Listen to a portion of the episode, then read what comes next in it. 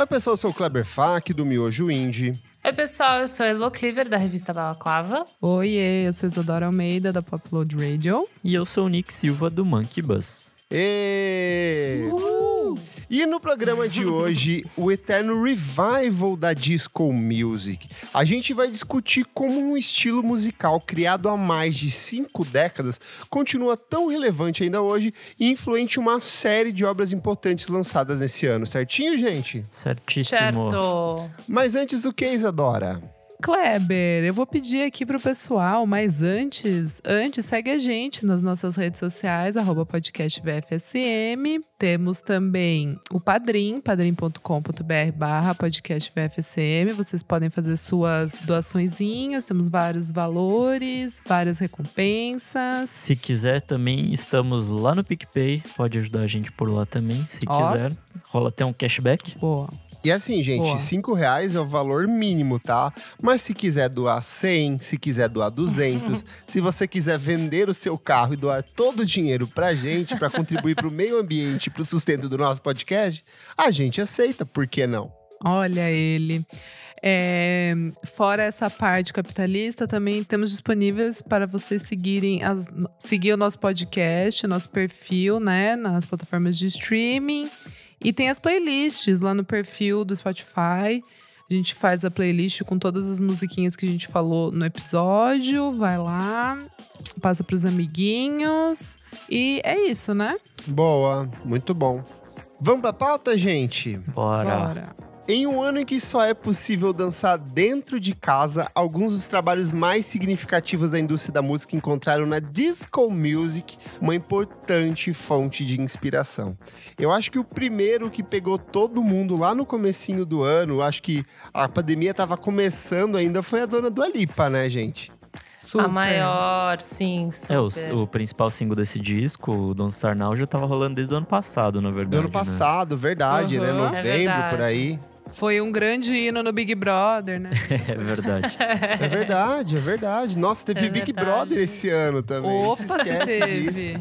Eu esqueci que isso tinha acontecido já. Mas aí, de fato, esse disco meio que dominou o- esse comecinho do primeiro semestre, assim. Tipo, ele tava aparecendo em todo lugar, ganhando boas notas e tal. Foi um disco E eu acho bom. legal dele, assim, que ele é um disco disco, ele traz um pouco desses elementos, ele faz esse resgate dos anos 70, 80, tem, tipo, por, por exemplo, referências a, a Physical da Olivia Newton-John, ele tem todo esse... é, é, olhar pro passado, só que em nenhum momento ele parece um disco nostálgico, ele parece um disco muito É. fresh, assim, né? Muito, muito atualizado, assim. E você percebe isso em, não só no Don't Start Now, mas como Break My Heart, como a própria Physical, é, e todas as Hallucinate, todas as outras faixas do disco, você sente essa essência de passado, mas ele é um passado muito atualizado e talvez muito mais presente, né? Super, tanto que o nome, né, do álbum Future Nostalgia, eu acho um dos melhores melhores nomes de álbum do ano, assim, acho perfeito, porque resume muito bem, assim, a ideia. É demais, quando você ouve o álbum, você fala, hum, entendi. É exatamente isso, né? E eu acho que também ele não, não chega a se apoiar só na música disco, ele se apoia em várias coisas que vieram da música É. disco, né? Tipo, no Exato. disco, a exato. house e tal. Tem muita coisinha que a gente vai falar durante o programa, que o embriãozinho ali, a sementinha foi a música disco, mas que tomou outros caminhos totalmente diferentes e que hoje é uma coisa por si só. Exato. Uhum. Eu acho que a própria escolha dela em trabalhar com produtores novos, quase desconhecidos ali, eu acho que o, o S.G. Lewis talvez seja um dos Super. maiores ali, é um cara que tá crescendo bastante no, no Reino Unido, trabalhou com a Robin recentemente, mas eu acho que o fato dela pegar uma galera que não é essa galera é, é- é chavão de estúdio inglês, por exemplo, a galera do Cime Mobile Disco, a galera do Metronome Eye, é, tipo, eu acho que ela consegue dar um olhar diferente para aquilo que ela tá produzindo, né? É diferente do que a Jessie Ware fez, né? Porque ela pegou exatamente esses, tipo, grandes figurões da música é, inglesa, assim. E... Mas ficou uma coisa também fresh, né? Vocês Sim, não é, acham? exato, mas é, o, a abordagem é totalmente diferente, né? Se você for, É. for comparar as duas. E, inclusive, a Jessie Ware é uma coisa muito mais chique, assim. Ela não é, tipo, uma Exato. pegada jovem e fresh. Eu é, acho que tipo, já que você, já que você puxou a Jessie Ware, vamos falar dele aqui. O What's Your Pleasure é o quarto álbum de estúdio dela. Ele é um disco que é coproduzido entre o Ben B, o James Ford, que é do Cima Mobile Disco, do Joseph Mount do Metronome, do- tem participação do Kindness, tem um monte de time de instrumentistas. Eu acho que ele é um disco bem revisionista, assim. Tanto que a, a imagem de capa do disco, na verdade, ela é uma releitura do ensaio fotográfico que o Andy Warhol fez com a Diana Ross pro Silk Ah, Electric de 1982, é assim. Então ele a, a escolha das joias, a escolha da maquiagem, a foto estourada, só que meio é, suja, assim, com uma captação meio suja, meio polaroid, toda a estética que ela produz pra dentro do disco, ela traz esse olhar justamente revisionista, assim. Então é um final dos anos 70, já começo dos anos 80, desse último grande suspiro da música disco, só que já entrando numa coisa mais voltada quase pra synth pop, tem um pouco de R&B ali no meio, que é uma característica bem bem típica da Jessie Ware, né? E ele, eu sinto que ele é um disco mais empoeirado, mais envelhecido, assim, mas que ele continua fresco do mesmo jeito, né? Eu acho que ele é um álbum mais maduro, até, Sim. pela, até por ela ser mais velha, todos os produtores. Eu acho que tem essa coisa do requinte, assim. O da Dua Lipa é uma, é uma coisa mais... É mais pista, festa. né? Tipo, é mais bora É, festa. É, e é, é mais isso, assim, é energia jovem. Eu acho que é muito da energia. O da Jessie Ware não tem essa energia, assim. Ele é uma coisa mais é, é atmosférica do que Sim, enérgica. concordo. É isso. Eu acho que a gente até falou isso na época que o disco saiu, que ele não é um disco pra você, assim, tão balada. É um disco que você É. pega um uma taça de vinho e fica dançando sozinho em casa, sabe? Sim, total. O da Dua Lipa, eu acho que ele é, tipo, quase que uma evolução natural, assim, do que já tava sendo feito, né? Porque tem uns anos já que tá meio que escalando essa coisa dos anos 80. Até o disco da Taylor, que tinha umas coisas meio de timbre, beat. E junto... Acho que meio que junto com a Dua Lipa que veio The Weeknd também, né? Que é super, tipo, mais ahá, sabe? Aquela música que viralizou no TikTok. É, Michael é... Jackson, ahá. Michael é. Jackson. E daí eu acho que a Dua Lipa, ela trouxe quase que uma evolução natural da, da cultura mais pop, né? Tipo, do pop com o... E ela trouxe o baixo, que daí eu acho que já vai umas coisas meio... Também anos 80, né? Tipo, uma coisa menos ahá, mas é esse baixão meio groovado. E eu acho que da Jessie Ware é uma... Vai, quase que chega perto, mas acho que vem de lugares diferentes, assim, sabe? Eu acho, tipo, a intenção é super diferente. A Jessie Ware, eu acho que vem de uma brisa meio mais pro Robin, que é um pop, mas é um pop, sabe, mais, sei Mais lá... maduro, né? Mais indie também, né, de certa Sim, forma. mais alternativo, não tão comercial, embora ele seja um Sim. disco mega acessível, né? As músicas que você tem nesse Super. disco são todas músicas que grudam na cabeça, tipo Spotlight, o Lala, Sim. Dorio. Assim. A Robin, ela é super pop, né? Mas ela não, ela não estoura do jeito Não é que massificado, estoura... né? É, não é uma Dua Lipa que estourou e trabalhou pra estourar, né? A Robin, por mais que o, o Honey é um disco super pop, ele é um, uma- um nichozinho É ali, né? nicho, Acho que a total. Jessie Ware é essa mesma, essa mesma parada, assim, a Jessie Ware. Por mais que seja um... Puta, eu amo, assim, o disco, mas ele realmente é mais específico, né? Dua Sim. Lipa, pra mim, é tipo aquele som de discoteca mesmo. A Jessie Ware é uma coisa mais vernissage, assim, é mais chiquezinha. Chique. Coisa de O bicha da Dua velha. Lipa, eu sinto um pouco mais, assim, a, o gostinho do, da... nos- Tipo, até o nome diz, né? Future Nostalgia. Mas eu sinto mais, assim, o gostinho de, tipo... Ah, isso é uma ref. Tipo, ah, a gente tá revisitando uma coisa. É Tipo, que eu acho que tá fresh, mais na cara, é- porque o, o da. O da Jessie Ware também é pesado, assim, de referência. Tem muita coisa É, que você tem razão. você vai pescando ali dentro. Nossa, fala, a tipo, linha de baixo dos, É da, da. Jessie É. Ware é, é total chupinhada, assim. Sintetizadores, o jeito que ela trabalha a voz, assim. Os- Super, o que eu, tem eu uma- acho que o que eu mais cordas. gosto da, da, da- Tem isso das cordas também, os arranjos são lindíssimos. Mas o que eu acho mais... A, a grande diferença é que enquanto o disco da Dua Lipa, ele vai crescendo, crescendo, crescendo, o da Je- Jessie Ware, ele é mais contido, assim. Ele dá uns Total. Super. respiros. Tem vários momentos em que as Super. músicas, tipo assim, elas silenciam, deixa só uma batidinha, deixa só um baixo. É atmosfera, é É isso. muito uma atmosfera. E eu acho que é um pouco dessa herança da, da Jessie Ware de observar os discos da Xadê. Que ela é declaradamente Uhum. apaixonada. Toda a base da, da Jessie Ware dos três primeiros discos são calcadas nas estruturas das músicas da Xadê. E eu acho que ela traz isso, só que com requinte de disco music. Com uma pegada um Uhum. pouco mais dançante que essa, a Xadê nunca foi necessariamente pista, sabe? Tem É, momentos é, ali, é. mas era uma coisa mais envolvente, mais clima, né? E por último, a gente teve assim um, um disco que cruza todas essas informações, só que de um jeito muito único, que é a Rushing Murphy com o Rushing Machine. A Rushing, que é veterana da cena europeia, né, que já acumula discos desde os anos 90, ela veio com esse trabalho, que era um trabalho que já estava sendo produzido desde, sei lá, 2012, se eu não me engano, tem os primeiros singles, já saíram em 2012. Aí depois ela lança em 2014 mais um.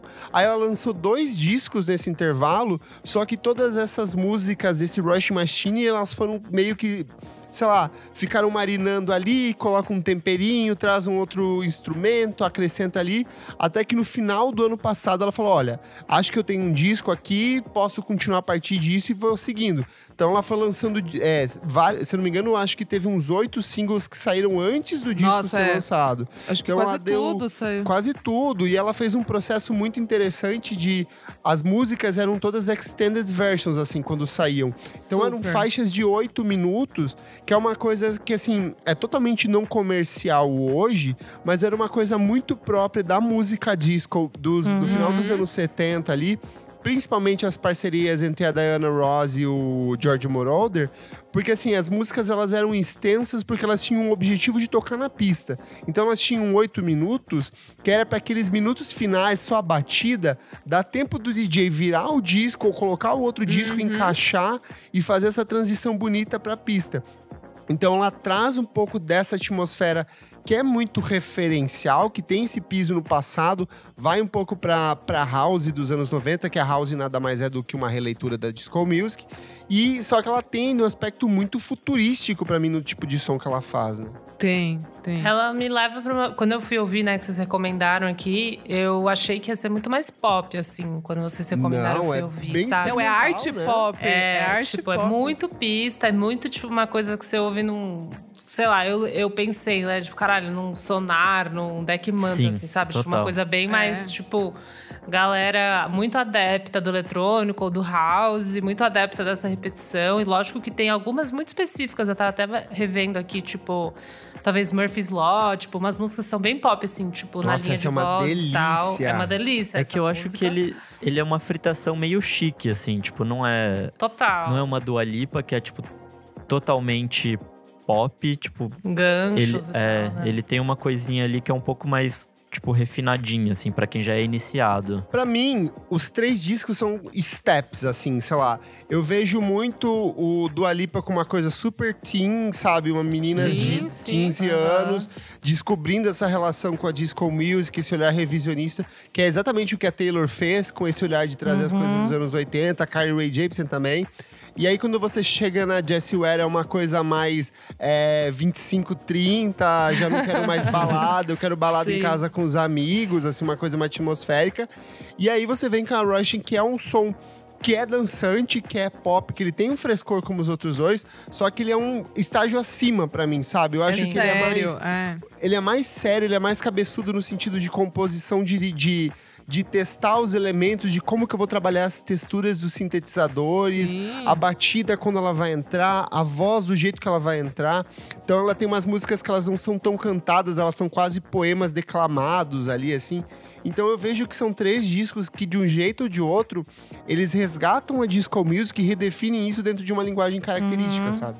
Eu acho que o da, o da, o da Roshin, ele é menos agradável, assim, sabe? Eu senti, tipo, por mais que eu curti muito ouvir sozinha, eu fui ouvir no carro com, com o Thiago, tipo, e era uma coisa meio mais difícil, assim, sabe? Sim. Você não conseguia bater um papo ouvindo. Então, ele realmente é muito interessante mesmo essa escalada, porque ele é exatamente isso, assim, tipo.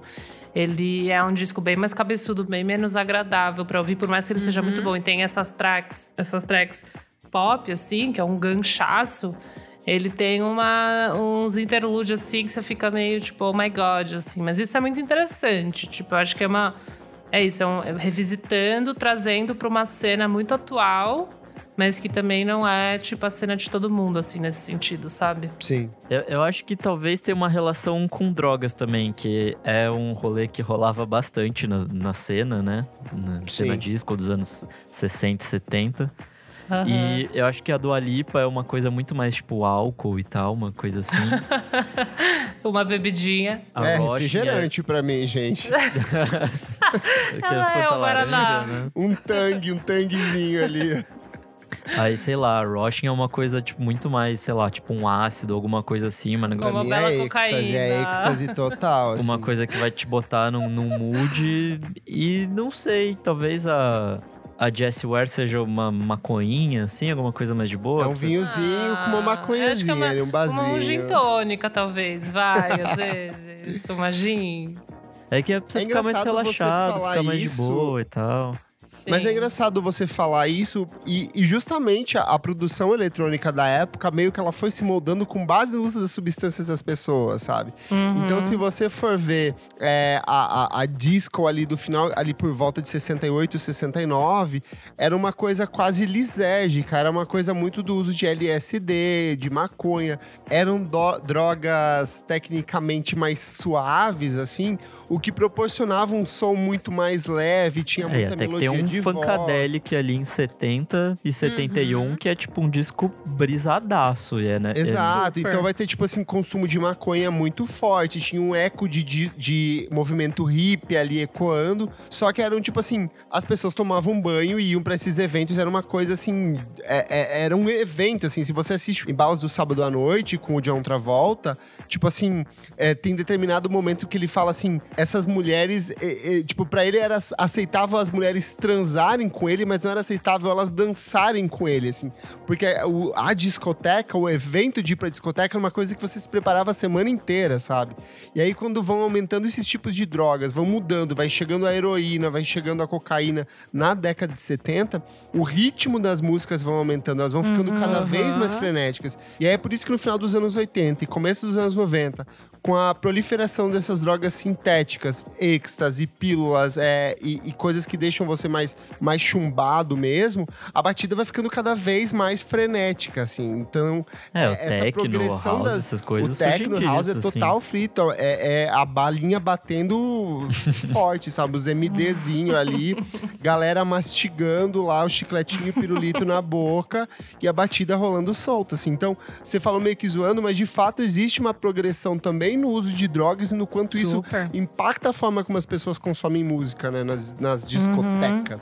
Eu queria perguntar uma coisa aqui, desses três discos que a gente traz como marcos desse movimento de 2020, só que eles não são únicos, por exemplo, a Luna George lançou coisas com uma pegada disco, tem vários outros artistas que estão fazendo esse aspecto revisionista.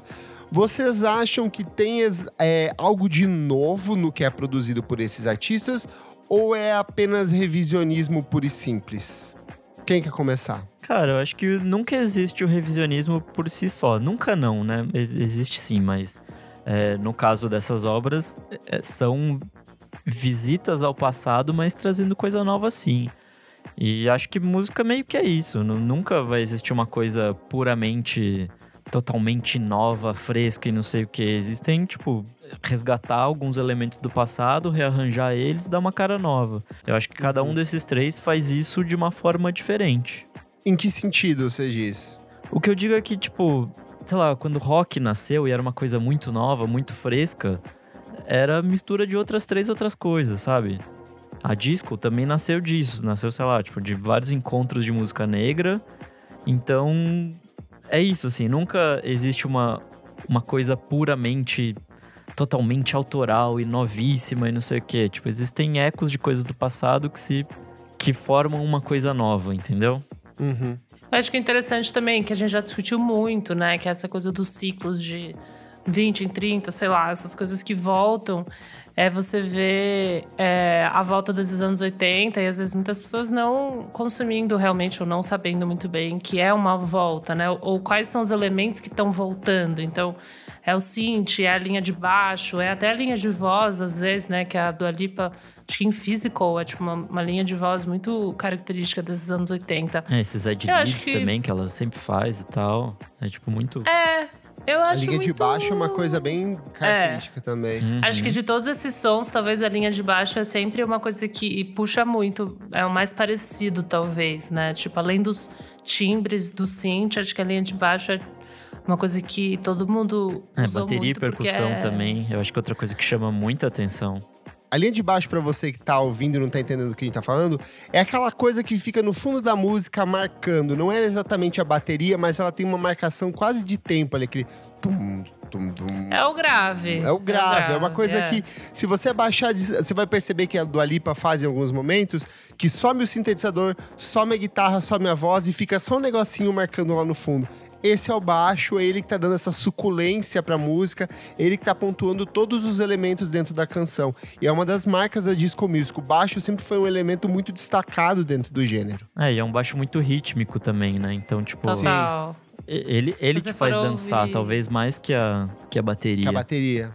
Ah, com certeza, na disco com certeza. Você vai ouvir é, Prince, você vai ouvir é, até The Police, né? Que tem essa coisa do baixão, assim, que eu acho que carrega um pouco, tipo, por mais que não tá dentro desse pop, assim, é pop também, né? Mas enfim, é, eu acho que carrega muito, assim. Eu acho que ela, ela se destacou por causa do fato que já passou um tempo, sabe? Tipo, a música em si ela eu não, eu não vejo como tipo, super inovadora. Eu acho que ela é um pouco mais clean do que uma música dos anos 80, se você vai Uhum. ouvir assim. Eu acho que isso é mais divertido, porque Tem uma coisa de higienização, assim, desse É. passado também, né? tem uma super higienização, você tem talvez uma coisa. As gravações são melhores tecnicamente, né? Tipo, você consegue gravar com uma qualidade melhor, e daí ela tem esses momentos que ela limpa tudo e fica só a voz dela e baixo, que talvez em alguns momentos anteriores não tinha tanto isso assim. Eu não acho muito novo, mas não deixa de ser divertido. Tipo, eu não acho que perde o caráter de diversão e perde o caráter criativo dela de fazer uma, coro- uma curadoria de todos esses elementos, né? Porque são muitos elementos que já foram feitos e ela fez uma cura- de- curadoria de tudo isso, assim. Aí, eu acho que também não deixa de ser bom, porque é teoricamente uma cópia entre coelhinhos voadores. Com certeza não deixa de ser bom, assim. Tipo a música do The Weeknd lá, é, Blinded by the Lights, é. Cara, é, a gente já ouviu, tá ligado? Tanto que ela viralizou porque parecia uma música que todo mundo já ouviu, assim. Mas não deixa de ser legal, né? Tipo, acho Sim. que. é, talvez muita gente até não gosta de pop, porque é sempre uma. revisitando diversas coisas, mas assim, tipo. Meio que foda-se, né? Sim. É legal que, tipo assim, a, a- um dos aspectos mais interessantes da disco music é justamente esse eterno revisitar, esse eterno revival, esse eterno resgate daquilo que já foi, só que por uma nova roupagem. Ainda que o ápice da disco music tenha sido assim entre 1969 e 1975, o Brasil ele chega obviamente um pouquinho mais tarde, a gente vai ter assim por volta de 77, 78, a gente vai ter o Tim Maia fazendo coisas, a gente vai ter o Gilberto Gil com o Realce, por exemplo, que é um disco muito calcado nessa disco music. Eu A sei gente que vai tem ter uma fenômeno- novela que traz muito Tem pesado. Dancing o- Days, Dancing com as frenéticas. É de assim. 78. Então você vai é de ter- 78. Todo uns, mas isso assim é uma coisa quase anos 80 já, tipo é 78, É, 79, então é tipo que é mais pegado muito aqui. posterior, é muito atrasado, até porque a gente tava é, vindo de um momento de ditadura militar e as discotecas eram tecnicamente um oposto àquilo que pregava os costumes da família tradicional brasileira, mas o revisitar da disco music é uma coisa que acontece mesmo nesse momento de declínio dela. Então a gente vai ter a Disco Demolition Night lá por volta de em julho de 79, que era um movimento que prega, é, foi uma rádio norte-americana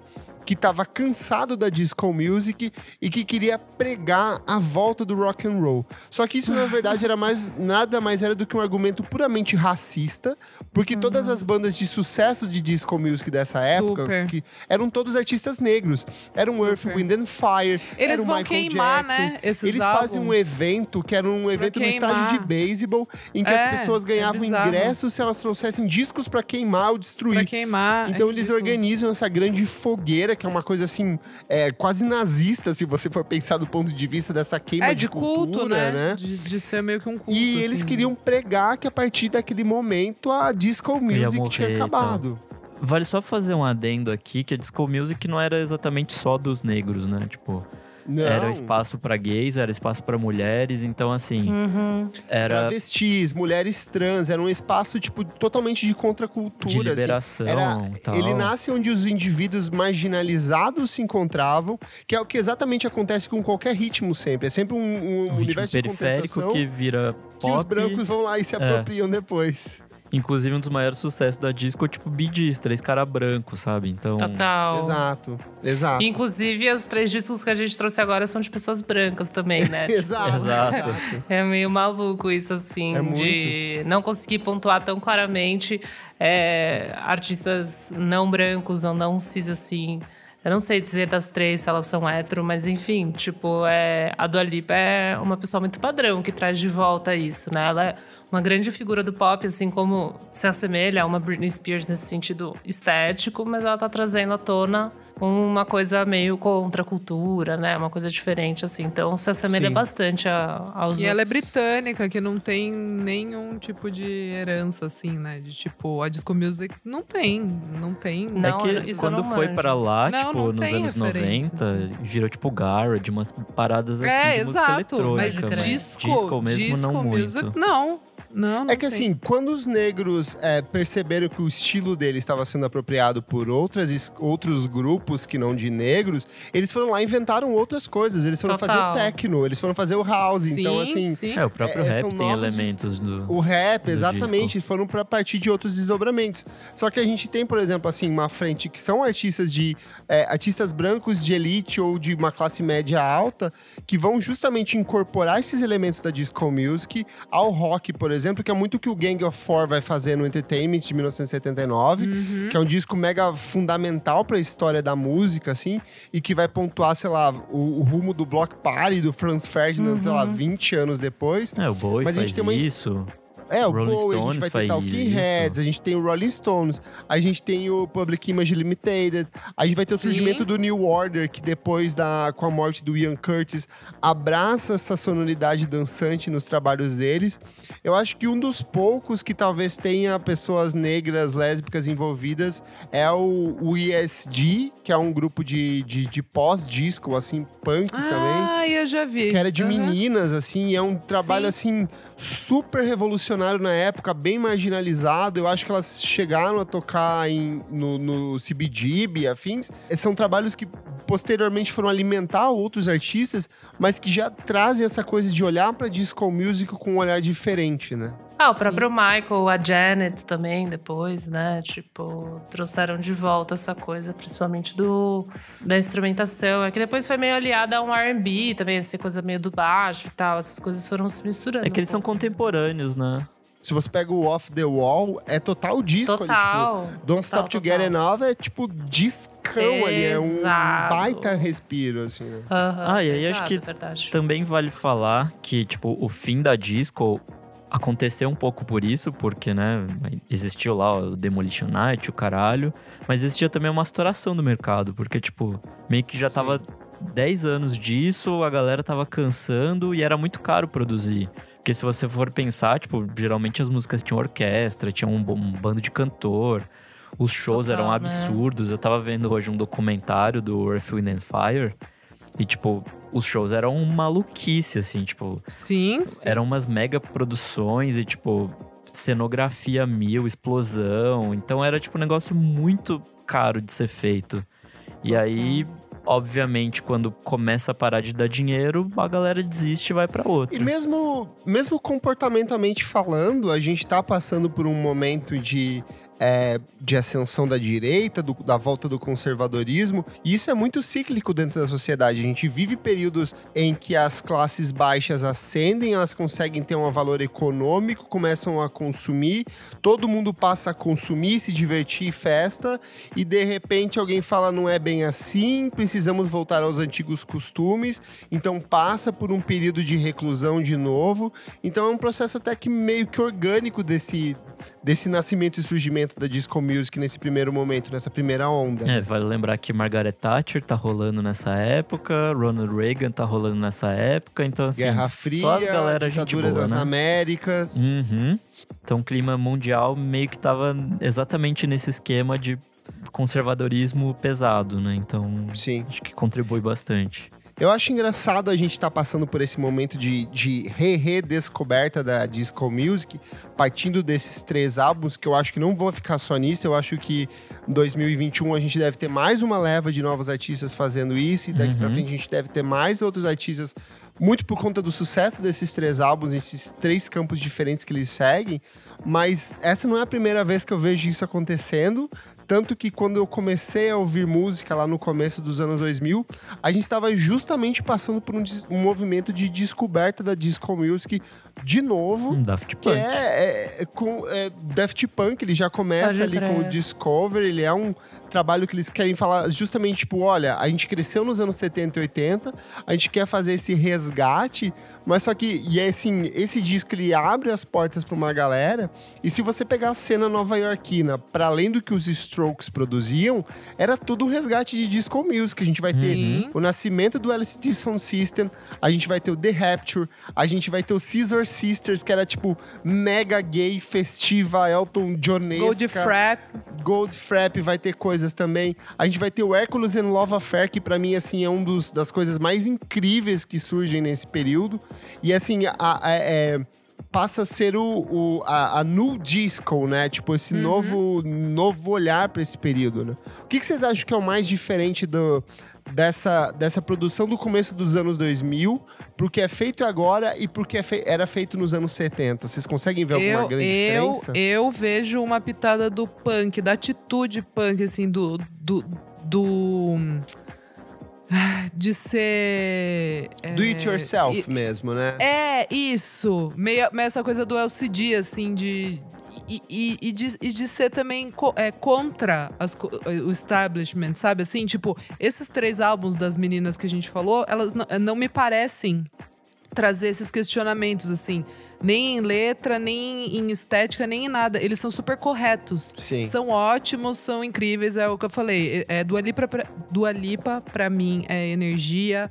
A, a Jessie Ware é atmosfera. E a Roshin é arte, assim. É, é, outra, é outra coisa, assim. É, é um Ele é bem, autobio, até bem autobiográfico em alguns momentos. Né, sim, sim, sim. Então, eles não, eles não trazem nada de, de contexto de época e de ser é, diferente, de querer quebrar alguma coisa, assim. Eles são muito mais essa energia, né, do, do, dos anos da disco do que isso essa cena de Nova York, principalmente, né, dessas bandas, assim, eu sentia que eles tinham mais. É, eles traziam mais do elemento punk disso que a gente falou, assim, do do, do it yourself, assim, dessa coisa de cena, sabe? Sim. O que me parece agora é que não existe uma cena, essas bandas não se conversam. É simplesmente um resgate do inconsciente de todo mundo, sabe? Sim, assim, uma nostalgia não vivenciada, né?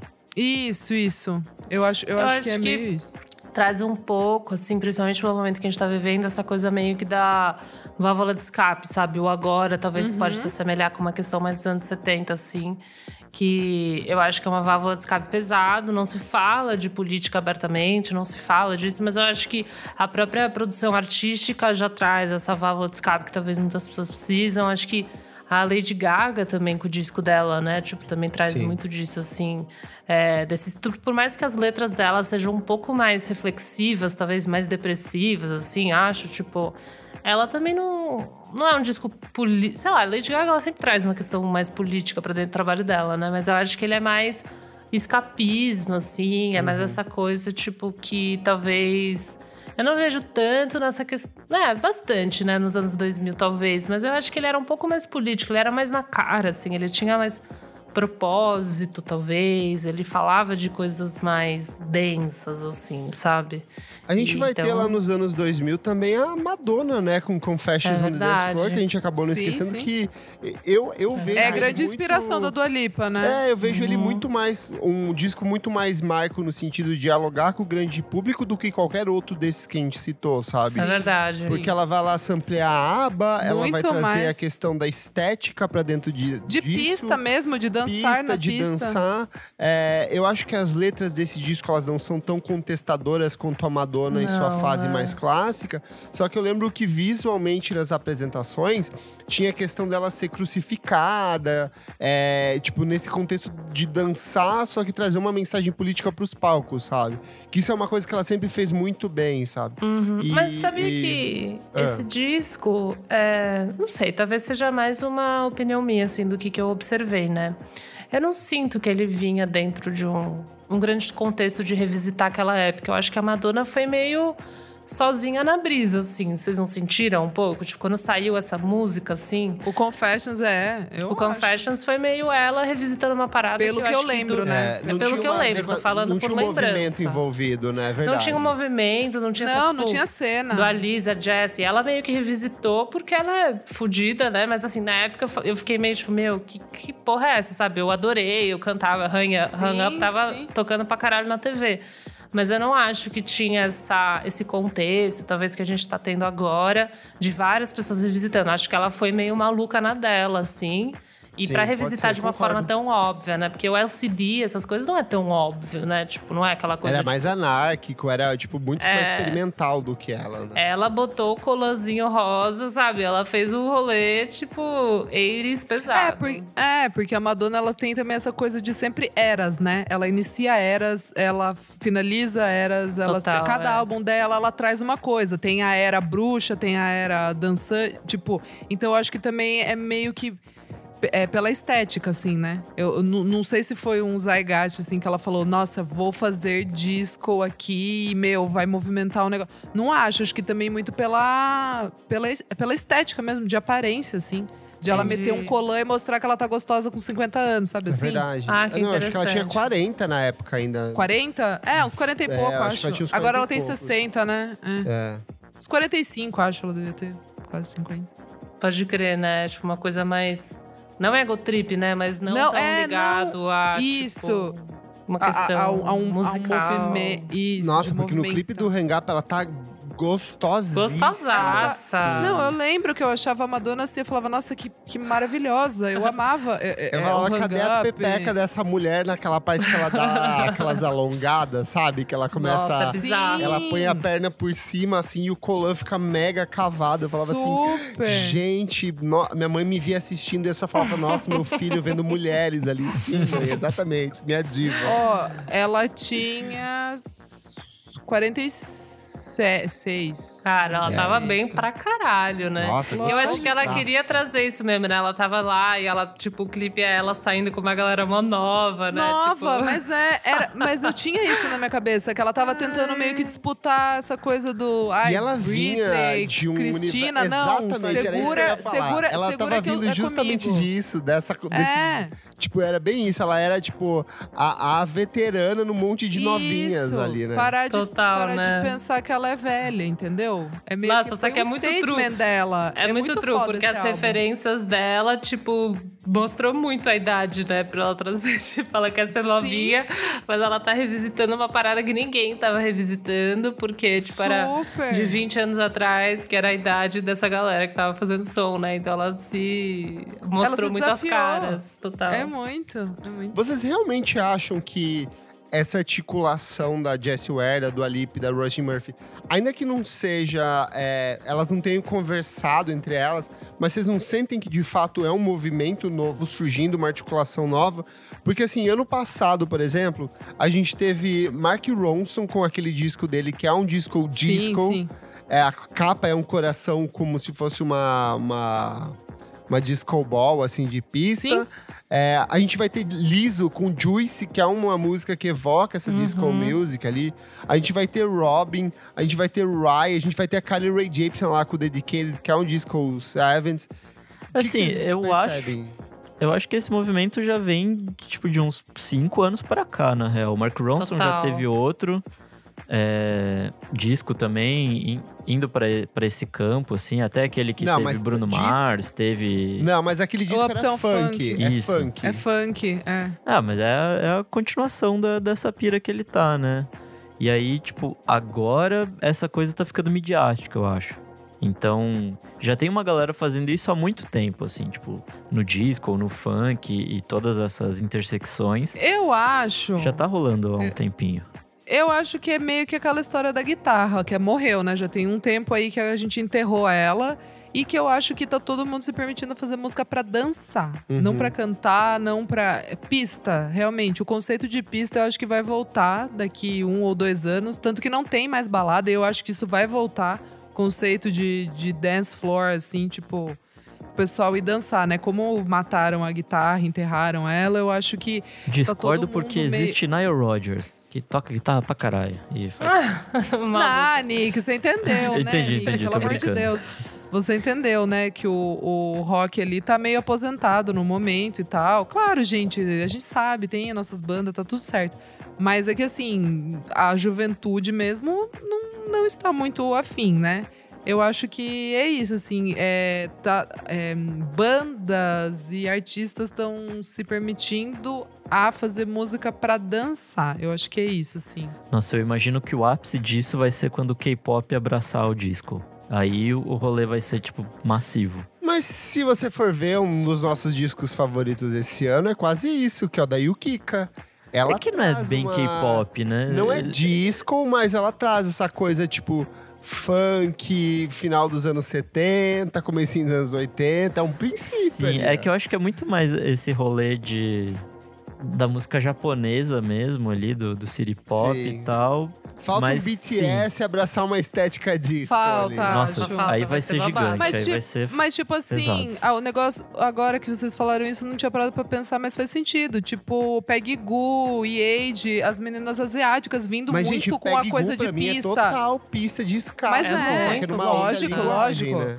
Não, é que ela é DJ, né? Ela é Sim. DJ e ela ataca de cantora ali nas, nas composições dela. Mas é isso, assim, é que o que eu queria falar de comparativo é que o mundo, né, a juventude tá olhando pra música asiática. E se a gente parar pra pensar os nomes ícones, assim, tirando, claro, o K-pop, BTS e tal, e as meninas, é, o que sobra desse indie é música de pista.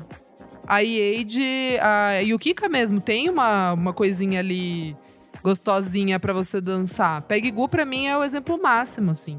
É o máximo, porque ela atingiu o indie, o roqueiro, a galera que gosta de eletrônico. Sabe assim, ela é meio o Nirvana, assim.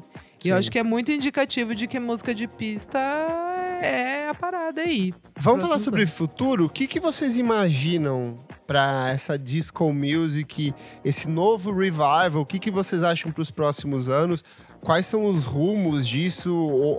Até onde vai? Até onde vai começar a desgastar e sumir de novo? E só vai voltar daqui 20 anos? Vocês conseguem ter uma previsão ou imaginar alguma Pra coisa mim, sobre assim, o- a disco nunca morreu, né? Ela só se reinventou de outras formas. Mas. É.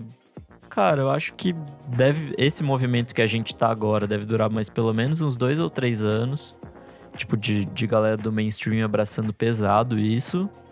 E depois deve voltar pra toca por mais um tempo, assim. Eu acho que, tipo, é que o Ryan não é exatamente um exemplo de, de gente mainstream, né? Mas, tipo, o novo disco dele deve vir por esse caminho, então. Eu acho que bastante gente ainda do, do mainstream vai abraçar esse- essa coisa disco pros próximos anos. E aí depois volta pra toca de novo. Eu acho que talvez ainda tenha um. Eu não tô lembrando agora, daí vocês podem trazer nomes se vocês lembrarem. Que talvez ainda tenha uma mescla de disco com talvez uma questão do hip hop, assim, sabe? Que eu Um acho de que funk ainda pode ser. voltando. Podia ser legal, hein? É, talvez. O hip hop ainda já traz muito, tipo, synth e tal, né? Várias coisas. Eu acho que teve uma época meio de uma música latina que foi muito integrada com o hip hop, que eu acho que foi esses nomes, tipo. Eu tô falando de grande, né? Mainstream pesado, talvez, tipo, Cardi B e tal. É, acho que o Drake talvez trouxe umas questões de baixo, umas questões, tipo, talvez de umas, umas brisinhas assim dos anos 80, aquela Hotline Bling. É um pouquinho, mas não é tipo disco, né? É só uma brisa. Eu assim. esperava que o disco que- novo da Ariana Grande fosse cumprir isso. E não foi. Ah, que tinha os boatos de que ela ia ainda. ir pra uma pegada mais dançante. E ele é mais um disco pra trap, assim. Então eu tava Sei. esperando que fosse uma coisa de fato, assim... Vamos dançar, galera. E não foi. Foi Uhum. o oposto disso, assim. É, É, então, eu acho que talvez tenha um pouco pra se explorar nesse sentido do rap, que eu acho que o Drake traz uma coisa do dançante, mas ainda é um dançante muito minimal. É tipo aquela música tá nova que ele trap, né? trouxe. É, é, é um trapzinho que tem umas. umas Tanto ele quanto de a Rihanna synth. seguem por uma coisa quase dance hall, assim, sabe? Não é É. tanto pista, pista, Pista, mesmo. É, pista, não é é, verdade, não você tem é. razão.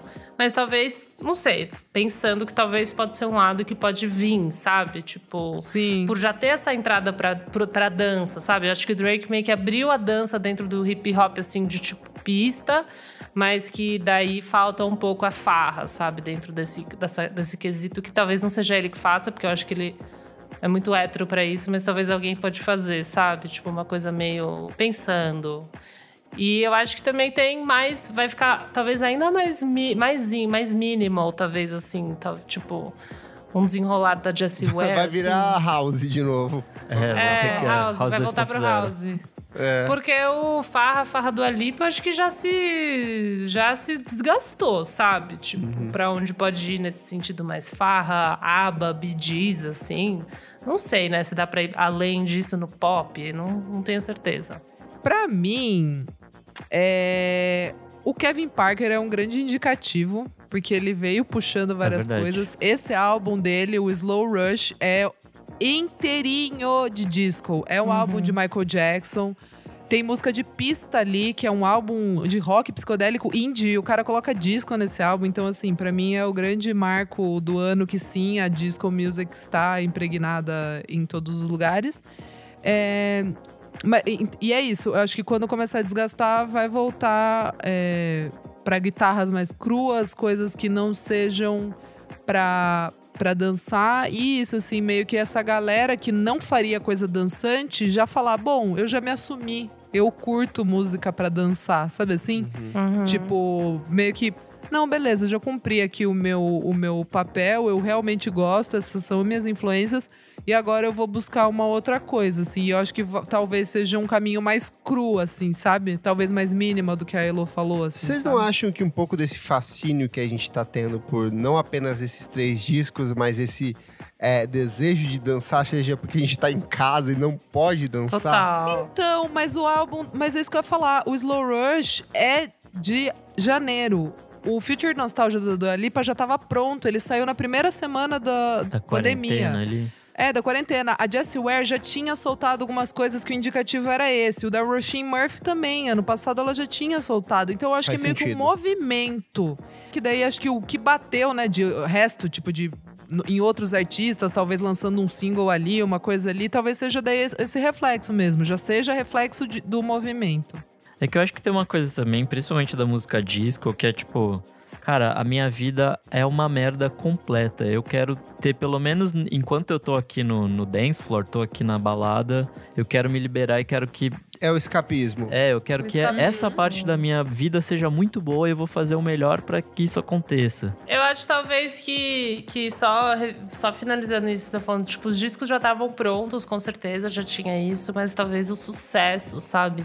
Do, do quanto essa coisa realmente rendeu, assim, a Dua Lipa, talvez ela já ia estourar muito, sabe? Mas eu acho que, cara, o disco é bom, mas assim, né? Tipo, tem várias sobras, tem várias músicas que eu acho meio nada a ver. Eu acho que ele rendeu muito, assim. Daí ela fez os remix, tipo, dela meio que é, deu uma, uma estendida. Jessie Ware também é um nome indie, que eu acho que deu uma bela rodada. Então, não sei, talvez eu acho que tenha uma, um quesinho no quanto a música fez sucesso, sabe? Tipo, quanto vai durar um pouquinho mais a disco por causa do momento que a gente tá vivendo, assim. E falando de Brasil, o que, que vocês percebem disso aqui? Vocês acham que chegou, não vai chegar? Eu Porque pra mim eu vejo coisas bem pontuais, assim, tipo, a Gal Costa no último disco dela, ela lança uma música, a Cel mim tentou é seguir por isso, isso no sim. Tropix, tem vários outros artistas que vão dando uma flertada aqui Mas é pouca ali. coisa. Pouca Eu coisa, não, né? Eu não vejo. Eu vejo muito mais a galera, tipo, vai, um supervão da vida, essa galera meio mamba negra, essa, outro tipo de pista, uma coisa muito mais pesada do que essa coisa alegre, assim. Eu não vejo na, na nossa música. Ah, eu o não da, Gal, consigo o, lembrar. da, o da Gal foi bastante até. Pô, a música com a Marília Mendonça, aquela outra lá, que eu não lembro o nome agora, mas ela tá Não, no mas show. a, a disco mesmo foi só uma do disco dela. E a Cell tentando flertar um pouco, mas não é música de pista. É, de fato, eu não vejo um movimento BR fazendo esse tipo de som. Sublime, Sublime é o nome da música Sublime. da Gal Costa. E essa Faixa de Sublime abertura é um do A Pele do. Futuro. É um descasso essa. É que assim, eu acho que o Brasil tem uma coisa tão mais legal pra dançar, que é o funk. Talvez, Exato. é, não pega. a gente não, não tem. precisa, A sabe? gente não precisa, é. Vocês têm razão, eu vejo é muito, verdade. eu tenho visto muito artista de rap incorporando elementos de funk nessa pegada Super. dançante, tipo o Super. SD9, ele, ele vai numa batida que é quase que é quase grime. Eu vejo Super. muito disso desse o próprio funk 150 assim, era uma tentativa de trazer esse aspecto um pouco mais dançante, sabe? E o que a Elo falou do Drake, eu vejo muito mais o Drake entrando numa noia Brasil do que numa noia disco. Concordo. Latino, Eu vejo muito mais ele, ele Verdade. essa pegando essa sensação do coisa. trap latino, né? É, Verdade. e continuar descendo, né? Porque ele foi meio ali pra Jamaica em alguns momentos ali, né? Aquela coisa, é, rocksteady, ska um pouco, querer, né? Acelerando ali e tal, dance hall. Mas eu vejo a galera vindo pra cá, meu. Eu vejo a galera vindo para o Brasil ano que vem. Talvez no indie teve tipo. Ah, não, a, a Jupe fez uma parada bem é, funk, né? Que ela misturou, tipo, All You Need Is Love, por exemplo. Uma música Sim. que ela misturou funk, mas tem os- esses elementos dos anos 80, mas acho que daí vai pra uma coisa mais, tipo, como a Taylor Swift usou, do que como uma Dua Lipa, né? Mais uma questão dos, dos timbres de beat. É, não é disco, né? não é, tipo- disco. é, é. Mas eu Mas acho é isso bom, a gente 80. finalmente parando de se pautar pelo que tá rolando, tipo, fora daqui e fazendo Sim. o nosso rolê, tipo. Espero. Eu acho isso Mas muito mais genuíno, disso, na real. gente, eu gosto quando a disco music volta de tempos em Ah, é sempre uma farra. É sempre É uma farra. um som abrasivo, gostoso de dançar, sei lá. Eu amo Hércules and Love Affair lá de trás, tudo que ele representou. Mika fazia umas coisas bem Sim. 70s disco ali. Então eu gosto quando surge. Eu sei que vai sumir logo, logo, mas vai voltar lá na frente de alguma forma. Tá tudo assim. bem, é uma gangorra. Tá tudo bem, né? Eu gosto, gosto bastante. Fechamos essa Boa, discussão, gente? fechamos. Fechamos. Então conta pra gente quais são as suas impressões sobre esse eterno revival da disco music. Conta pra gente que trabalho a gente acabou não citando. Será que tem algum disco brasileiro que faz esse resgate assim e a gente acabou esquecendo? E o que, que você acha desse retorno constante da disco music? Qual que vai ser o futuro dele? Vai lá no nosso Instagram, arroba podcast VFSM, na edição deste episódio que sai na quinta-feira e comenta pra gente ler na próxima edição do programa, certinho? Certíssimo. Certo. Vamos pro próximo bloco do programa. Não paro de ouvir.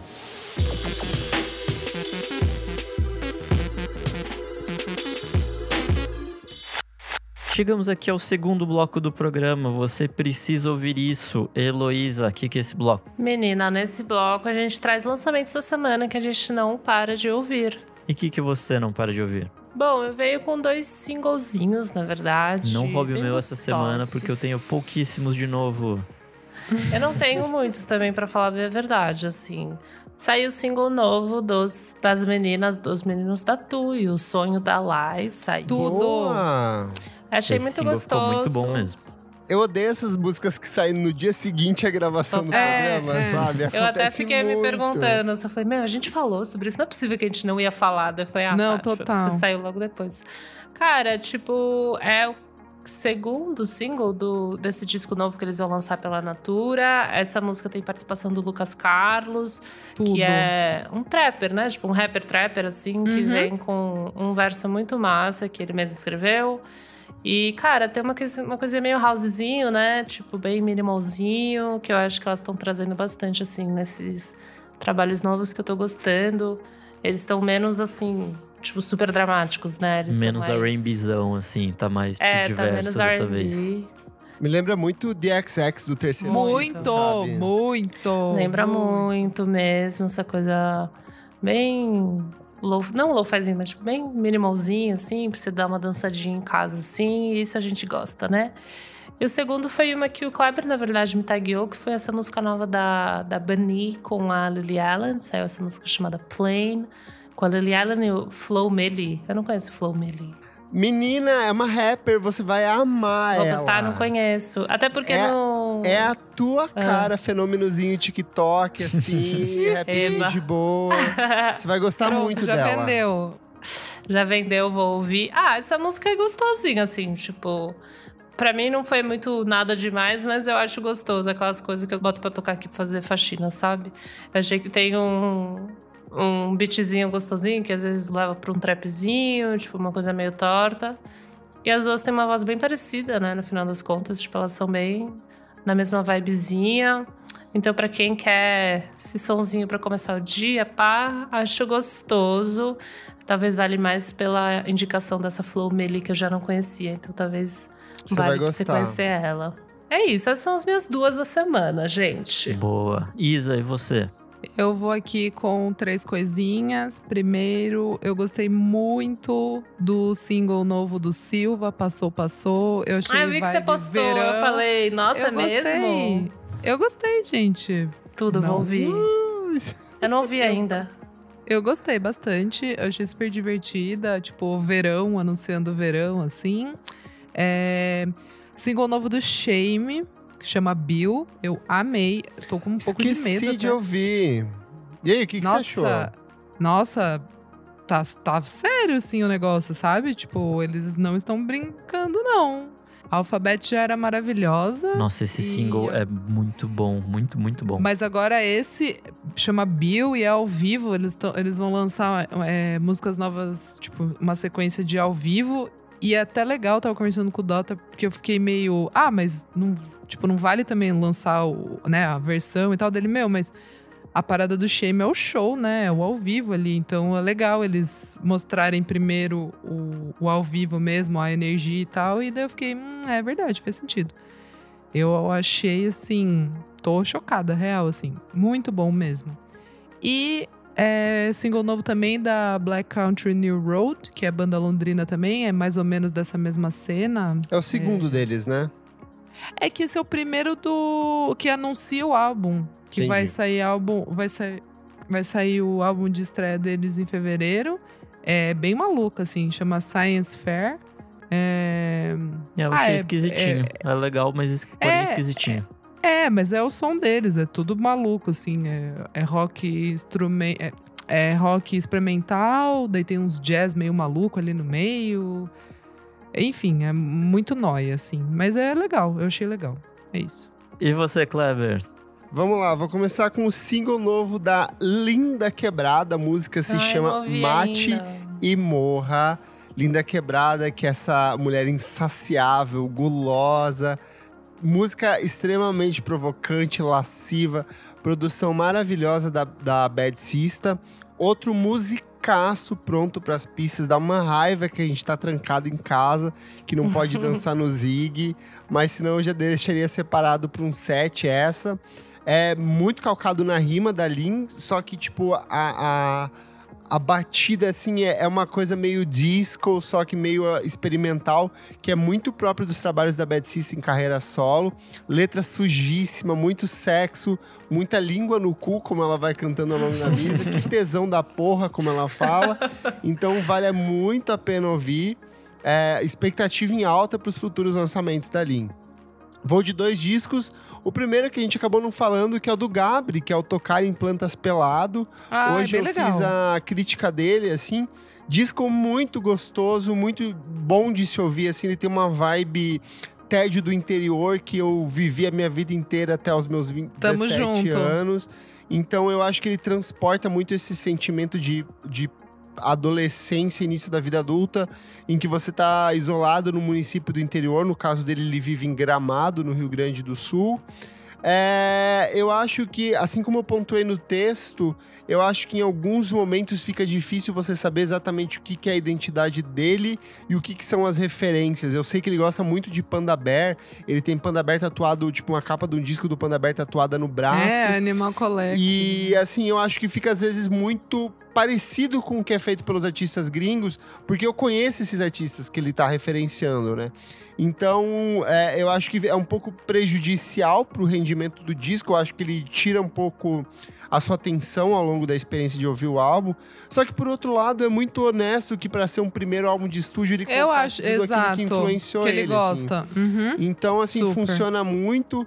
Eu acho que eu gosto muito de ver ele indo por um caminho oposto de outras bandas de rock psicodélico brasileiros que fazem uma coisa muito chupinhada de Tame Impala, assim, o jeito de Uhum. cantar muito igual, o jeito de tocar muito igual.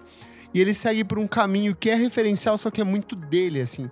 E eu vejo que é um artista com um potencial de crescimento muito grande. Ele é super eu jovem. acho que ele é a cara do Eduardo, do Apeles. Eles lembram muito, se você for ver. Assim. Nossa, Parece que é não. Miga lembra muito. Ele parece que é um filho do Eduardo Apelli, assim. Eu acho Meu engraçadíssimo, Deus velho. Meu Quero Deus. parceria dos dois já. Mas por último, é o disco novo do O'Neill Tricks Point Never, o Magic Não Point ouvi. Never. E aí? Cara, ele, eu amo quando ele pega um conceito e desenvolve isso em cima de um disco. Então, o disco todo é inspirado em transmissões de rádio. Então, ele tem, tipo, captações antigas, umas coisas meio sujas, sinal entrando, é, vinhetas, trechos de músicas recortadas. Legal. Então ele tem essa vibe é, rádio dos anos 80 e 90 que é muito característico. E é legal que ao mesmo tempo ele traz o The Weeknd para participar. Ele trabalhou com o The Weeknd no último álbum de estúdio dele. Tem participação da Caroline Polachek, tem participação da Arca. Então ele é um disco que é muito experimental, Indie. torto, só que ele é meio pop em alguns momentos. Assim, a música com a Caroline Polachek é mega acessível, tá entre as mais tocadas dele. E eu acho que é um disco bom pra quem nunca ouviu o trabalho do Daniel Lopatão ou Neotrix Point Never. Acho que é bom começar por esse disco, é um disco mais acessível e convidativo, mesmo muito torto. Boa. E você, Nicolas? Bom, tenho duas diquinhas essa semana. A primeira, seguindo o clima aqui do, do podcast, desse episódio, a nova, a nova música do Rai, Black Rain. É, É- boa. É Gostei. bastante disco, assim, é bem, bem esse climinha, só que dele, assim, né? Tipo, essa coisa um pouco mais sensual, um pouco mais. é, mais pausada, assim e tal. É, é muito boa e vem acompanhado com um clipe que é aquele. Aaron Taylor Johnson, é isso o nome do cara? É o cara que fez o Kick-Ass, pra quem não tá não lembrando o nome dele. E, enfim, é um, é um clipe bem legal, uma música bem legal. Eu acho ele um. Desculpa, amigo, eu acho ele um gostoso. Quem? O Mike Milosh ou o Aaron Taylor Não, Johnson? o Aaron Taylor Johnson. Nossa, eu acho. Eu tenho um crush dele desde que eu era criança, assim. Nossa, um crush que cresceu ao longo da vida. Que homem. Boa. Aí minha segunda dica vai pra esse campo também de coisinhas mais dançantes e tal. É a nova música do S.G. Lewis. Hum. Nem ouvi. Chama Feed the Fire. É muito boa, muito boa mesmo. Com quem que é? É, ele sempre lança com alguém. É uma parceria com um cara chamado Lucky Daya. Eu não conheço. Hum, acho que não conheço também. Vou ouvir, amo. Puta, é muito bom. Ele vem acompanhado de um lyric videozinho, é interessante. E é, esse, essa música vai fazer parte do próximo disco dele, que vai ser lançado em Ih, fevereiro do ano que vem. Chama Vem Times. monstro. E, Mas puta, é, você falou do bom. próximo, na verdade é o primeiro álbum de estúdio dele. Caralho, eu tô muito ruim com. Você já falou da Arlo Parks, que você achou que era. É, não, novo. amigo. Ele é novíssimo. Esse ele é produziu novinho. coisa. É que assim, é justo. Amigo, ele tem uns, sei lá, mais de 20 singles e É, coisas e é, remixes e produz e parcerias. pra assim, então É, então, eu tô nessa, eu, já- eu tô meio senil, então pessoas que eu já ouvi falar faz tempo, eu acho que já tem 70 discos, mas na verdade não lançou nada. Tá tudo bem, tá tudo bem. Então é isso, mas é, são essas minhas diquinhas. Bora pro próximo bloco?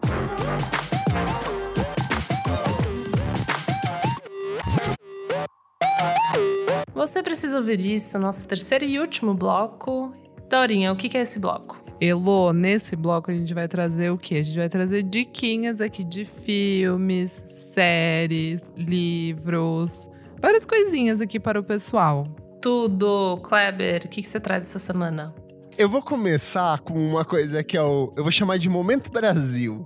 Vai, E por na, favor, Na puxa. última semana, a gente foi bombardeado por uma série de acontecimentos maravilhosos A Matrix, envolvendo mexeram na Matrix. artistas brasileiros e internacionais. Nossa, a é primeira verdade. coisa foi o Belen Sebastian respondendo um tweet da Anitta de 2014, em que ela fala que ela realmente ama Belen Sebastian. Aí o Steve Murdoch, que é o vocalista e líder da banda, falou assim: ainda dá tempo da gente compor alguma coisa não pra deu, você, não sabe? deu. Eu Humildaço. achei isso não deu. maravilhoso, foi na humilde. Ela se sentiu estimulada em relação a isso. A notícia correu o mundo, tanto que tinha matéria no Glasgow Times. Tipo, Nossa. achei isso engraçadíssimo.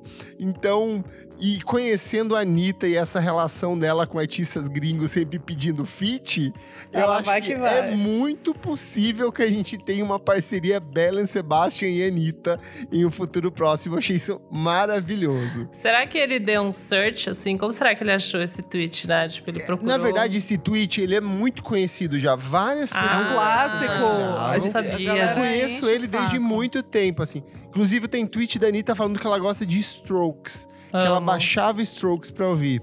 Eu acho que como agora ela é uma artista grande, tá fazendo coisas com Cardi B, com gente lá fora, eles devem ter sido alertados e que isso seria um Ah. potencial comercial positivo pra Lógico. eles, sabe? Lógico. Até porque a Anitta hoje em dia tá muito maior que a banda, né? Então. Exatamente. É, sim. Do que com todo Na verdade, ela mundo já sempre foi, um muito dia. maior, cara. É. Ela é muito maior do que Belen Sebastian. Aí o que acontece? A gente teve também a Rosalia num Não especial deu. de Halloween, dançando match com força e com talento.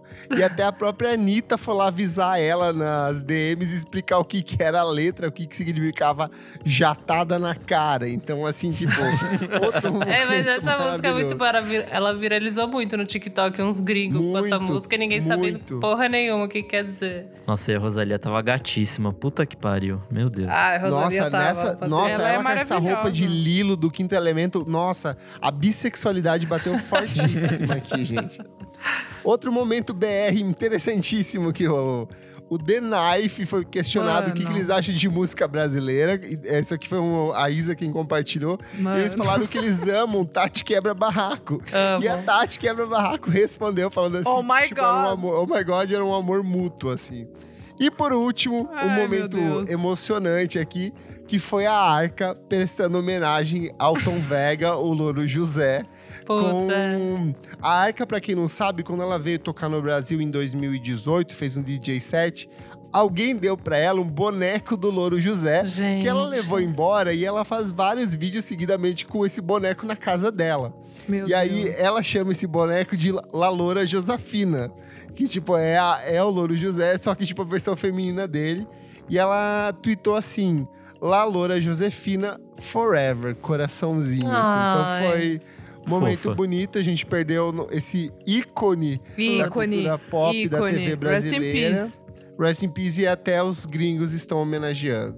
Mas agora, falando sério, vou recomendar muito que nossos ouvintes e nossos meus queridos parceiros de podcast ouçam o Praia dos Ossos, o podcast Comecei a da ouvir rádio. Ai, tá hoje. na é bom pra lista. caralho. Tá na lista Eu aqui. acho que é o conteúdo jornalístico mais incrível que eu ouvi, assim, em muito tempo. É um trabalho de, de, de pesquisa da Branca Viana, com produção da Flora Thomson Davu. Ele é um, eles partem do assassinato de, da Ângela Diniz, que era uma socialite, a Pantera de Minas, em 1976, no final de 76, pelo, pelo cara com quem ela tava junto na época, o ma- namorado, o marido, não sei dela na época. E a partir disso eles vão fazendo um desmembramento do número de mulheres que eram assassinadas por seus maridos na época, porque elas queriam divórcio, porque elas queriam uma liberdade, porque elas queriam trabalhar. Então eles fazem toda uma análise política social do Brasil desse momento, o surgimento do movimento feminista no Brasil e o quanto o crime de feminicídio e esses impactos culturais na vida das mulheres e sociais continuam até hoje. Assim, são oito episódios, oito episódios de no máximo uma hora de duração, super curtinho. Não é caso Evando, dá pra você começar que tem começo, meio e fim. E você já parte de um, de um- de um conceito que ele já tá No resolvido. primeiro episódio, eu fiquei com muita raiva, assim. Você termina falando, mano, que porra é essa? Então, então, por isso que eu não ouvi ainda. Não, mas é sei que eu vou tipo- passar raiva. Não, É- mas é- você é pode bom, ouvir, amiga, assim, porque é, tipo, uma, é... é- uma raiva boa, é uma raiva de consciência, assim. Você E- exato. muito- Não, é que eu tô muito, eu tô muito vivendo aqui na luz, sabe? Muito Aham. consciente dos problemas, eu não aguento mais. Mas ele não é, eu acho que ele não pesa, ele é um, é um programa bem gostoso de ouvir, assim, uma produção muito bonita, assim. Não, Tem super música, super é, sei lá, eles entrevistaram mais de 100 pessoas pro podcast. Caramba! Tem documentos de mais de 40 anos de pesquisa. São mais de Caramba. 50 profissionais envolvidos na produção do podcast. Então, assim, é uma coisa muito fantástica, uma experiência você ouvir esse podcast, entender como a gente mudou de 1976 a 2020, só que como muitos desses problemas continuam im- impregnados até hoje.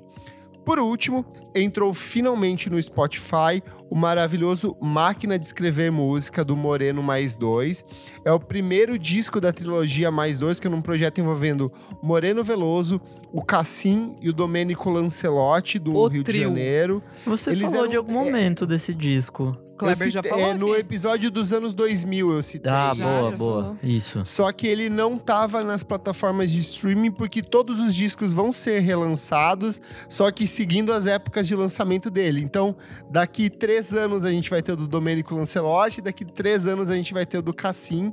É um trabalho lindíssimo de, de música brasileira e seu estado mais puro, só que ainda muito experimental. Ele é acústico, ele tem bossa nova, ele tem rock, ele tem soul, ele tem funk, ele tem experimentação com a música eletrônica. É, até tava conversando com o madrinho nosso, o, o Go, o Guilhermo, que ele falou assim que ele não entendia por que, que Los Hermanos fez tanto sucesso e o Mais Dois não fez tanto, não foi um fenômeno tão grande, né? E são duas bandas que meio que partem de uma mesma origem, eram todos amigos, eram todos colaboradores de estúdio. E é um disco, assim, muito lindo e que, tipo, lançado há 20 anos, hoje ele continua tão atual quanto na época que ele foi apresentado. É isso. Boa. Chique. É, Nick, você. Bom, esses dias eu tava resgatando coisas do meu Last FM. E aí eu caí num disco que eu acho maravilhosíssimo e fazia muito tempo que eu não via. Que é o primeiro disco da Esperança Spalding, que chama Esperança, Ai, chique. de 2008. Ele já começa com um cover de Milton Nascimento, que assim, é um absurdo. Puta, esse disco é muito bom, assim. Ele começa com uma com esse jazzinho mais chique, assim, e aí mais pro fim ele vai pra umas coisas, acho que um pouco mais experimentaisinhas, assim, e tal, mas sempre nessa, nesse moodzinho calminho da esperança, que é, que é muito bom, assim. Eu, eu tô muito encantado por esse disco e fazia muito, muito tempo que eu não ouvia. Então, redesco- redescobrir ele pra mim foi muito encantador, assim. Tem algumas músicas que ela canta em português, ela aprendeu a falar português, então isso eu acho muito interessante da, dessa Uhum. trajetória maluca dela.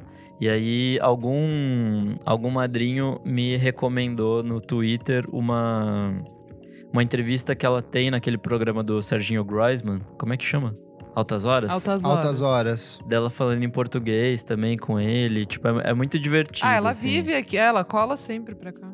Enfim, é, ouçam esse disco. Eu amo é aquele muito disco bom. de 2016 dela, o Emily's The Evolution. É que aí ela É já tá numa pira bem diferente, né? Tipo, É bem experimental, é outra pegada já. ne- nesse primeiro era uma coisa um pouco mais, tipo, acusticona, assim e tal. Mas também, é- é- esse disco dela é muito bom, esse de 2016. Ela tem um novo, acho que do Boa. ano passado, se eu não me engano. Mas eu não. Eu ouvi, mas eu não me, não, não me apeguei. é, eu esse. acredito que eu, eu não, não, não. Não fui tão a fundo nele também, mas esse começo de carreira dela é muito boa. Então, Boa, amigo. Nossa, que artistona. E é isso. Boa! E você, Dorinha? Eu vou com duas coisinhas. Primeiro é um livro do Blonde, né? O Vidas Paralelas, que eu tô lendo, que tá bem legal. É aquele livro que, assim, surra de informação, sabe? Muita coisa.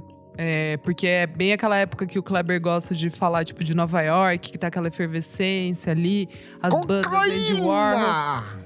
É, total. Droguitas, Andy Warhol, as bandas todas ali nascendo, vai nascendo casa de show ilegal, é, glam rock, enfim, surra de, de coisas ali acontecendo. É, tem em português, é, da editora Selma, e os autores são Chris Neitz e Dick Porter, se vocês quiserem procurar. É bem legal, gostosinho. Eu ainda tô. Tá indo, tá? Então, assim, não sei Tá se chegar lá no meio e travar, não sei, mas por enquanto tá, tá divertido. E vou ter que falar, né? Gente, os Strokes se apresentaram no Saturday Night Live. Verdade. Sábado. Duas eles músicas, tocaram- né? É, Bad Decisions e The Adults Are Talking. E, gente, eu fiquei, tipo, meio emocionada, assim, porque. Juro, acho que tem uns 15 anos que eu não via os Strokes tocando em paz, assim, sabe? Tipo, dá pra sentir que ninguém quer matar ninguém ali, sabe? Tá todo mundo tranquilo ali. E fazendo um show bom, né? Porque puta que pariu. Exato, exato, Nick. E esse que era pra ser o ano, assim, que eles iam fazer uma turnê mundial e tal. Enfim, né? Arrasaram ali, timing é tudo. Mas eu acho que, acredito que ano que vem, né? Meio do ano que vem, eles Se eles não vão brigarem até lá. remarcar. Exato, vão remarcar as datas, mas a apresentação do Saturday Night Live foi bem boa mesmo, assim, sabe? Tipo, mesmo. Tô falando aqui não como fã, assim, eu realmente achei que, que foi bem legal, assim, ver uma banda. Porque, poxa, é, sei lá, você vê ali as bandas da época, ou saiu um monte de integrante, ou tá meio Nossa, bizarro Block ali. Party, gente, eu acho uma tristeza. É, sabe? Tipo, Arctic Monkeys que tá Mas, ali. miga, eu vou te falar, eu tenho um carinho também por Strokes. Ainda hoje, assim, eu consigo me sentir É, sim. apegado, assim. Eu não Super. gosto do Julia em carreira solo e seus projetos paralelos. Isso eu tenho total, assim, desprezo. Eu gosto do primeiro, assim. muito. O The Ai. Voids tem coisas que eu, que eu gosto, tem umas músicas de EP que eu gosto, mas assim, É, em geral eu não gosto. tem coisas que eu odeio, tem coisas que eu gostaria de destruir, assim. É, Mas não é, Strokes, mas eu, eu entendo. confesso que eu ainda me sinto apegado a essa banda querida. Sim, e é legal, porque é todo mundo desde o começo, não saiu nenhum participante, né, integrante bem ali. raro, né? Isso é muito raro, é muito legal essa formação é, principal, assim, né, desde sempre, desde que a banda começou do zero, ele nunca saiu uma pessoa e entrou outra, assim, é, é muito incrível. E sei lá, e o Julian, mesmo ali resmungando ali, tá, tá tudo bem, não errou a letra, tá tudo certo. Então eu gostei, fiquei emocionado de ver o Albert tocando ali a guitarrinha, fiquei muito feliz. Todo mundo parou de usar droga, então. Vamos gravar um episódio sobre fãs, gente? Vamos. Puta, eu, eu Tava tenho, na a- pauta até. Eu tenho a opinião que o fã tem que acabar, mas vamos lá. Ai, Nick, tá bom. Então vamos acabar esse bloco. Vamos acabar com os fãs de Marvolta, gente. É isso aí. E você, menina Elo, amiga? Obrigada, eu. Bom, finalizando o bloco aqui. Cara, eu esperei sair o episódio clássicos meu e da Dorinha do Arctic Monkeys pra dar essa dica aqui. Ouvi hoje. Tá divertida nas nossas fofocas. Cara, é, eu relembrei, assim, no episódio, de todos os B-sides que o Arctic Monkeys Aff, tem, né? aff. E Tem coisa pra caralho. um- Tem muita coisa. Foi um vortex que eu entrei com a Dorinha. Tipo, eu falei, caralho, é verdade. Tipo, tem muitos B-sides. Tem, enfim, Live Before the Lights Come On, Who the Fuck Arctic Monkeys. Tem várias é, compiladinhos, assim, com músicas muito boas, que era muito gostoso de acompanhar. E na época era tipo um respiro, assim, porque você meio que torava o disco inteiro, assim, Uhum. ouvia pra caralho. E daí ainda tinha Exato. essas a mais que eram meio que essas músicas fresh, assim, pra você. E eu vi, eu acho que até hoje, pra mim, elas têm esse sentimento fresh, porque eu não aguento mais ouvir os álbuns. Mas aí eu fui pra esses B-sides e foi muito gostoso. E então, tipo, quem quiser, meio que dando essa dica, assim, tem Baby I'm Yours, que é uma música que eu amo. Assim, Tem tudo no ouvir Spotify, depois. né? Tudo no Spotify. Tem, tem. Lá Ou no embaixo. YouTube, facinho. No YouTube, Você vai facinho. descendo, assim, lá embaixo tem esses, são como EPs, né? Então, daí tem o Fluorescent Adolescent, que tem umas músicas tipo Too Much to Ask, que é uma música que pra Nossa, mim é maravilhosa. pega- Nossa, eu pega gostava pesado. daquela Chun-Li, que, que não sei o que lá do Sim, Caralho 4, era mó legal. sim, É verdade. Chun-Li Tem- Flying Bird Kick é do I Bet You Look Good on the Dance Floor É, de É um É do 2005. EPzinho, comecinho. né? É, sim. É do comecinho, é. Tem When the Sun Goes Down, que tem, tipo, Sticking to the Floor, que é uma que eu gostava muito. Enfim. Eles fazem uns covers também nesses, nesses Faziam. sites, são legais. Tem versões diferentes das mesmas músicas, se eu não me engano, também. Então, assim, muito legal. Eu tinha mega esquecido disso, assim. Eu acho que no nosso episódio eu lembrei. E além disso, mais uma, mas também no mesmo tema. Que é o, a trilha sonora do Submarine, né? Que é o filme que a trilha sonora que o Alex Turner Eu fez. gosto desse fez. filme. Acaba comigo. Ah, eu gosto também. Eu também Eu achei acho que é um filme bem. Eu gosto do, do Richard, ele é um bom diretor. Eu adoro E- esse filminho e a trilha sonora combina muito e tem várias músicas que, enfim. Ele é muito uma representação do, desse sentimento indie hipster dos anos 2000, não é? Muito. Os Ele, personagens. tipo, é... É, é tipo isso, Amélie Polan, essas coisas que a gente Total. assistia, que a gente achava assim, nossa, eu sou super um adolescente incompreendido. eu até adorei, eu gostei muito da conversa de vocês duas, justamente por isso, de de vocês olharem para essas coisas que são hoje muito ridículas, tipo, Aham. nossa, ele está falando sobre tênis, ele está falando sobre Converse, Total. sobre Adidas. É. Eu achei muito engraçado isso, porque era uma coisa que impactava muito a gente, porque não tinha nada disso, assim. E eu acho que esse filme, ele, ele tem muito uma estética e um sentimento meio de pós-adolescência de romance que é muito gostoso Sim. de assistir, assim, ouvir também. E uns pensamentos meio deprê, só que cômicos. Eu lembro muito dele Sim. pensar, tipo, ai meu Deus, se eu morrer, tipo, como que vai ser? Se alguém vai no meu, sabe, tipo, vai lá é, no meu túmulo, não sei o quê. Tipo, umas coisinhas muito deprê, engraçada.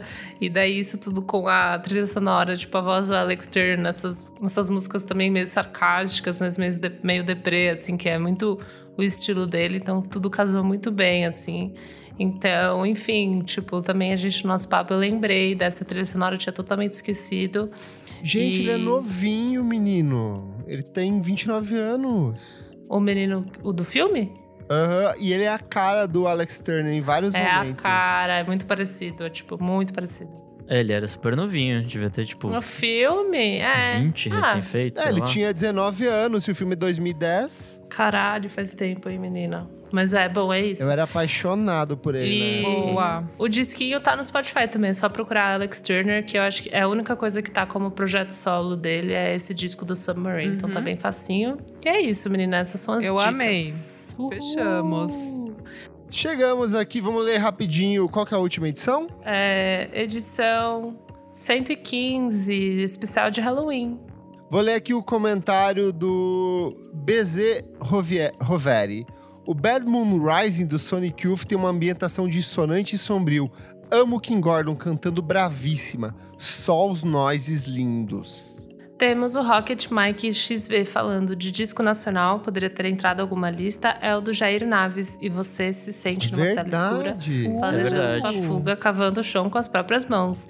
Pesadíssimo e excelente disco. É, Verdade. tem toda uma ambientação dark, faz sentido, sim. Totalmente. O próprio Ludovic, antiga banda dele, também Uhum. funcionaria Uhum. muito. Flávio PP falou: faltou o já icônico Turn Off the Lights da Kim Petras, totalmente inspirado na temática Halloween. O Dia das Bruxas é como Natal para os gays e para mim. Lenda. Eita! Temos aqui Olho Ouvido, falou. De nacional poderiam ter incluído Nosso madrinho. do... Nosso madrinho do Raul... Poderia ter incluído algumas do Raul Seixas na fase satanista dele, tipo Gita, que tem sociedade alternativa. E esse provavelmente só sou só eu que tenho medo, mas os discos do Tim Maia na fase Universo em Desencanto me, dão, me dão um cagacinho. Muito bom. Muito Do bom. nada, no meio da Leia música, ele solta um leio livro. livro, Universo em Desencanto. Pode não ser assustador, mas é meio creepy. Bom, Eu gostei, eu Será gostei, que rende um episódio só com os cultos bizarros da música? Ah, isso Eu é acho que interessante. Acho que, super rende. sim. Super rende. Religião, essas religiões loucas e música, rende super. Rende Então, mesmo. bora fazer essa pesquisa aí, algum dia a gente faz. E um último comentário aqui, ó, do Brujaf, ele falou: um nacional que é construído nessa estética, nome de disco, mais nome de algumas músicas, mais capa, sombria, é o Besta Fera do Jairus Macalé. Sim! Ele é um Nossa! disco mega sombrio, verdade mesmo, um baita de um discão. Então é isso, gente. Chegamos aqui no encerramento de mais uma edição do nosso programa. Eu sou arroba Kleberfac no Twitter e no Instagram, ou Miojo Indie no Twitter. Um beijo, gente. Eu sou arroba no Instagram e no Twitter, ou arroba Revista Balaclava também lá no Instagram. Beijo, meus queridos. Eu sou arroba Almeida Dora no Instagram e Almeida Dora Underline no Twitter. Eu sou arroba Nick Underline Silva no Twitter, Nick Silva no Instagram. E é isso aí. Não esquece de seguir a gente nas nossas redes sociais, arroba podcast VFSM em tudo. Apoie a gente no padrim.com.br barra podcast VFSM, onde por apenas 5 reais por mês você participa das nossas gravações ao vivo e tem acesso a programas antecipados. E segue a gente nas principais plataformas de streaming, Apple Podcast, Deezer, Spotify, Orelo e qualquer outra que você goste muito. E ao som do quê? De... O que de Madonna? Hung Up. Every little thing. Já é, ao som de on- Madonna, até a próxima edição do programa. tchau, tchau. Tchau, tchau. Slow, So Slowly, life goes by. Cada um a sua vibe. Lindo, foi lindo.